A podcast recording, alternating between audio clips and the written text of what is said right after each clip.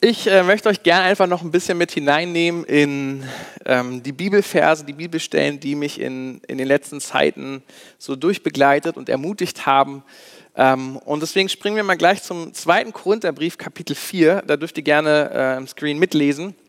Und ich möchte euch einen Abschnitt daraus vorlesen und dann eben über den Vers, den ich gerade schon angedeutet habe, in Kapitel 5, Vers 7. Aber starten wir mal im Vers 17. Und zwar schreibt hier Paulus an die Gemeinde in Korinth. Denn unsere jetzigen Sorgen und Schwierigkeiten sind nur gering und von kurzer Dauer. Doch sie bewirken in uns eine unermesslich große Herrlichkeit, die ewig andauern wird. So sind wir nicht mehr auf das Schwere fixiert, das wir jetzt sehen, sondern blicken nach vorn auf das, was wir noch nicht gesehen haben. Denn die Sorgen, die wir jetzt vor uns sehen, werden bald vorüber sein. Aber die Freude, die wir noch nicht gesehen haben, wird ewig dauern. Und dann Kapitel 5, Vers 7. Denn wir leben im Glauben und nicht im Schauen. Und äh, Paulus gibt hier ganz äh, praktische Anweisungen für uns, wie wir mit schweren Zeiten umgehen können. Und ähm, als ich das so gelesen habe hier, hier heißt es in dem Vers, äh, fixiere dich nicht auf das Schwere, fixiere dich nicht auf die Herausforderung, auf, auf die Last, sondern auf die Freude, die vor dir liegt, muss ich so ein bisschen äh, an dieses dieses, äh, die, die, dieses Erlebnis äh, denken von Petrus, als er so mit seinen Jüngern im, im Boot war und äh, Jesus ähm, läuft übers Wasser und kommt auf sie zu. Und es ist dieser Moment, wo Petrus sagt, Jesus, ich möchte auch auf dem Wasser laufen, kann ich dir entgegenkommen? Und der Sturm tobte und die anderen Jünger haben wahrscheinlich gedacht, oh Petrus, der ist ja völlig verrückt. Und äh, Petrus äh, schwingt so seine Füße über die Kante äh, des Bootes und äh, setzt seine, seine Füße auf, ähm, aufs Wasser und fängt an, ein paar Schritte zu laufen.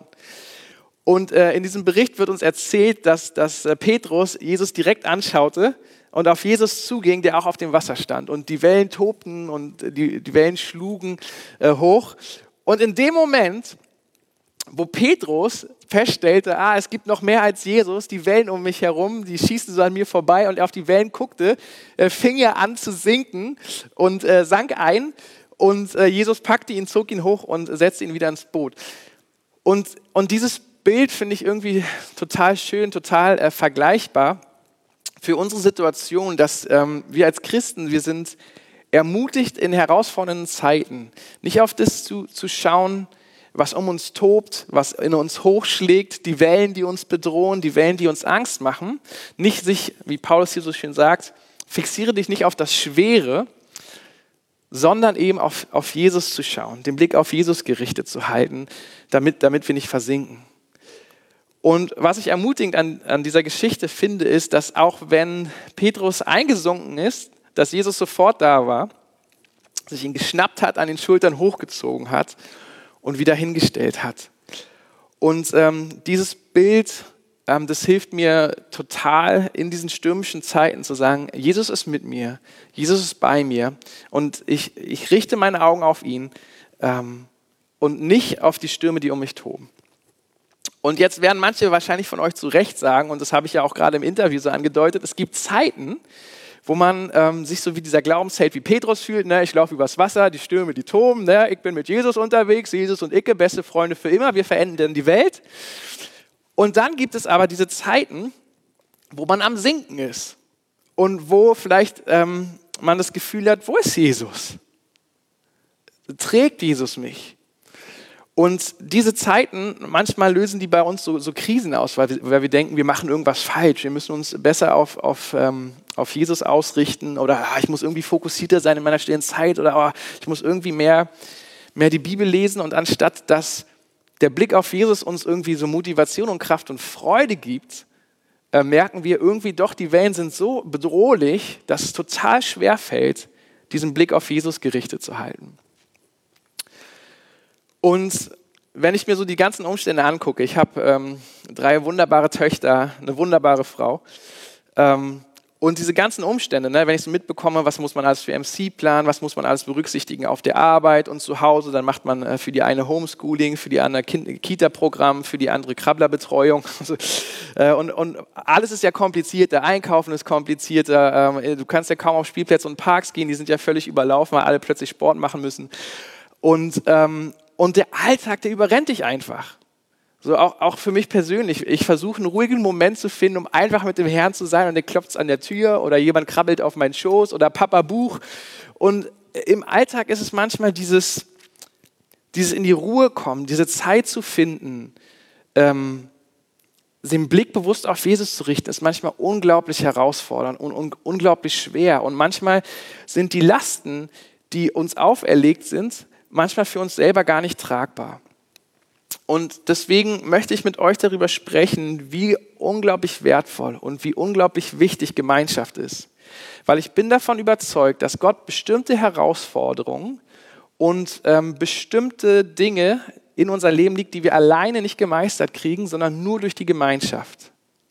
Wenn du die Veränderung wünschst in manchen Dingen in deinem Leben und du hast oft dafür gebetet und mit, mit Jesus gerungen und gesagt, Jesus, komm, wir gehen das an und hast keine Veränderung erlebt, dann könnte es deswegen sein, dass Jesus was in deinem, Zug, in deinem Leben zugelassen hat, was nur durch die Gemeinschaft gelöst werden kann. Warum ist das so? Ähm, es gibt so eine Bibelstelle, die hat mich zum Nachdenken gebracht. Da heißt es, der, der Feind, der Teufel oder Satan, wie auch immer man ihn bezeichnet, der ist wie ein brüllender Löwe, der hinschleicht und sucht zu finden, was er reißen kann. Okay, ich weiß nicht, ob ihr mal ähm, in Live oder im Fernsehen oder bei YouTube, wo auch immer, mal beobachtet hat, wie Löwen jagen gehen. Also wenn Löwen jagen gehen, die gehen immer mit ein paar Homies, ne? also ein paar, paar, Löwen, und dann legen sie sich auf die Lauer und beobachten so riesen Viehherden. Ja, das sind so mega fette Rinder, die dann da stehen. Und die bewegen sich. Die, die Löwen, die warten. Die warten, die warten, die warten. Und diese dicken, fetten Rinder, ne? wenn, ich, wenn so eine Herde auf dich zugelaufen kommt, dann rennen selbst die Löwen. Das heißt, den Löwen ist klar, sie kriegen nichts gerissen, solange die Herden zusammen sind. Also warten sie und beobachten sie und passen den Moment ab, wo sie merken, ein Rind verlässt die Herde. Und ihre Jagdstrategie ist, dass sie versuchen, dass sie alles Mögliche versuchen, um diese, dieses Rind oder keine Ahnung, die Antilope oder was weiß ich, äh, von der Herde zu separieren und zu isolieren. Und wenn sie das geschafft haben, dann stürzen sie sich auf dieses Rind und fällen es und äh, zerreißen es und, und haben es geschafft, es niederzureißen.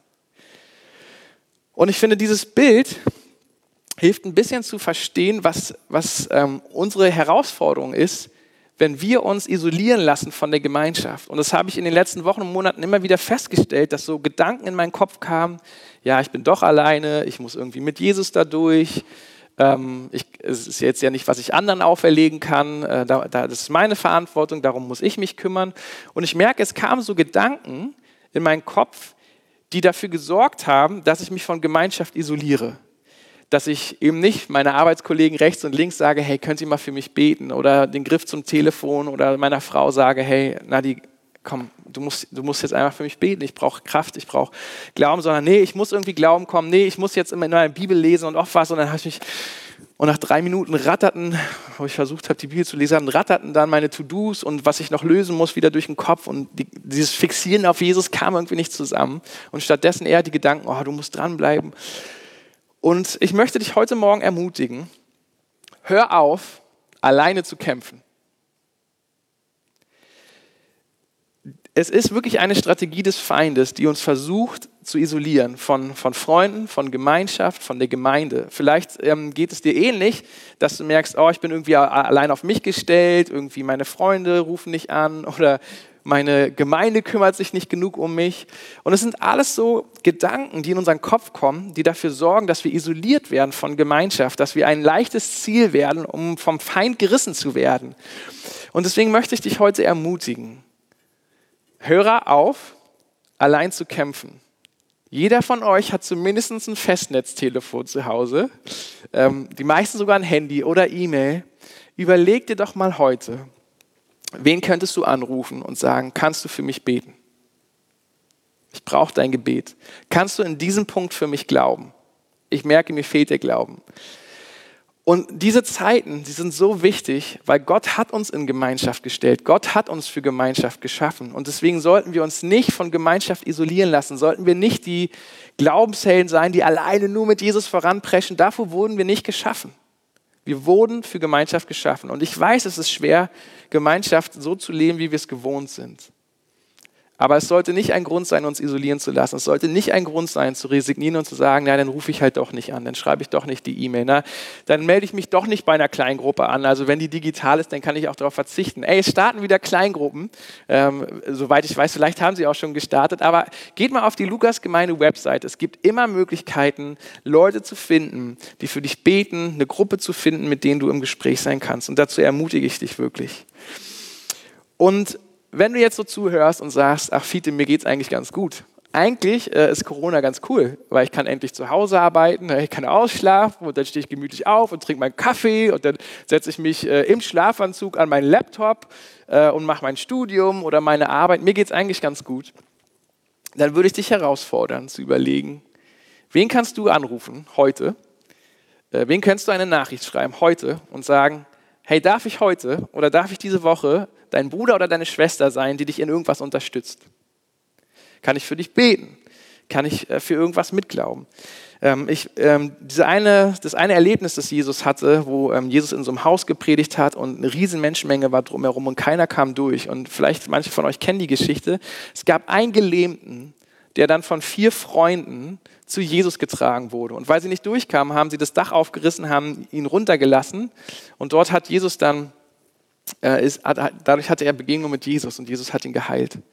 Und vielleicht bist, bist, ist es für dich an der Zeit, ein Freund zu sein, der einen Gelähmten zu Jesus trägt, der jemand, der gerade nicht glaubensmäßig so dran sein kann, weil die Wellen so hoch schlagen. Vielleicht bist du ähm, die Person, die ähm, dann ein Tuch, ein, eine Person ein Tuch wickeln soll und sie zu Jesus schleifen soll. Äh, und manchmal müssen wir Leute zu Jesus tragen, manchmal ne, klappt es ähm, auf den Hintern, da ist Jesus. Äh, manchmal einfach die Hand auf die Schulter legen, äh, geht auch digital, ähm, und sagen, hey, Jesus ist da. Und wenn du es nicht glaubst, ich glaub's für dich. Und indem ich da bin, macht dir bewusst, Jesus ist auch da. Und so haben wir jeder unseren Anteil, irgendwie auch Gemeinschaft zu leben, weil wir eben für Gemeinschaft geschaffen sind. Und ähm,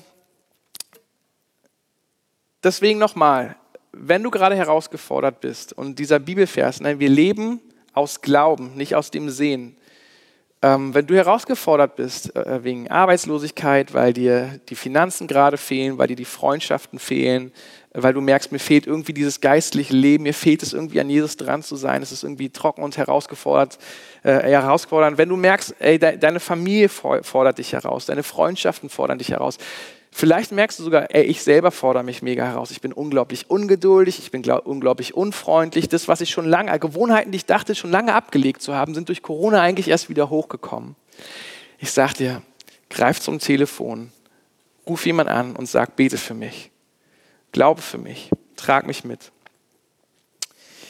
Und, ähm, und deswegen, ich habe euch ja gesagt, was mir hilft, ist Gemeinschaft und das andere, was ich gesagt habe, was mir unglaublich hilft, ist Kapitulieren. Einfach mal nicht der große Held zu sein, sondern zu sagen, ey Jesus, hier bin ich, ich brauche dich. Greif du ein. Und ich habe so oft erlebt in diesen Momenten, wie Gott wirklich dann Veränderungen reingebracht hat, wie Gott Situationen geändert hat, die menschlich einfach nicht machbar waren. Und daran habe ich Gott erlebt und daran bin ich Jesus wieder näher gekommen und habe gemerkt, wow, Jesus ist da. Jesus trägt mit. Jesus lässt mich nicht alleine. Er ist im Sturm da. Und selbst wenn ich es nicht schaffe, meine Augen auf ihn zu fixieren, die Wahrheit ist dennoch erst da. Psalm 139 sagt es so schön. Wohin könnte ich fliehen vor seiner Gegenwart? Würde ich in tiefsten Osten gehen, ist er da. In tiefsten Westen ist er da. Oben im Himmel ist er da. Selbst im Reich der Toten ist seine Gegenwart da. Wohin könntest du also fliehen vor seiner Gegenwart? Es ist also nicht eine Frage, ob seine Gegenwart gerade da ist oder nicht. Seine Gegenwart ist da. Die Frage ist, ob du dir dessen bewusst bist. Wenn du wie Petrus auf dem Wasser läufst und deinen Blick auf die, die Wellen richtest, heißt nicht, dass Jesus nicht da ist, nur weil du die Wellen siehst. Wir leben aus Glauben und nicht aus dem, was wir sehen.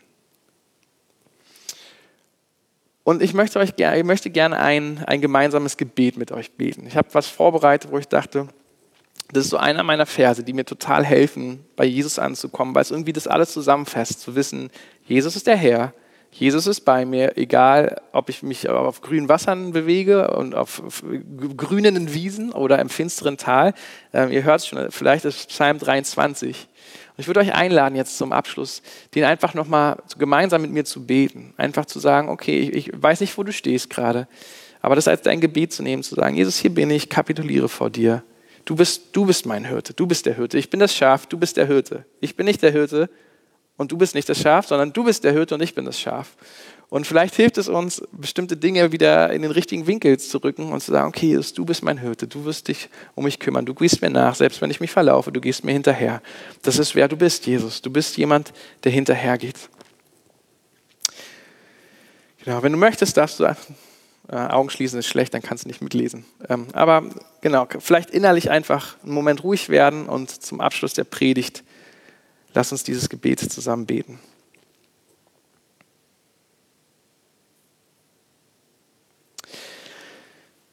Mein Jesus, ich kapituliere vor dir. Du bist mein Hirte. Mir wird nichts mangeln. Du führst mich zu grünen Wiesen und leitest mich zum frischen Wasser. Du erquickst meine Seele. Du führst mich auf den richtigen Weg um deines Namens willen. Und wandere ich auch durch ein finsteres Tal, fürchte ich kein Unglück, denn du bist bei mir. Dein Stecken und dein Stab trösten mich.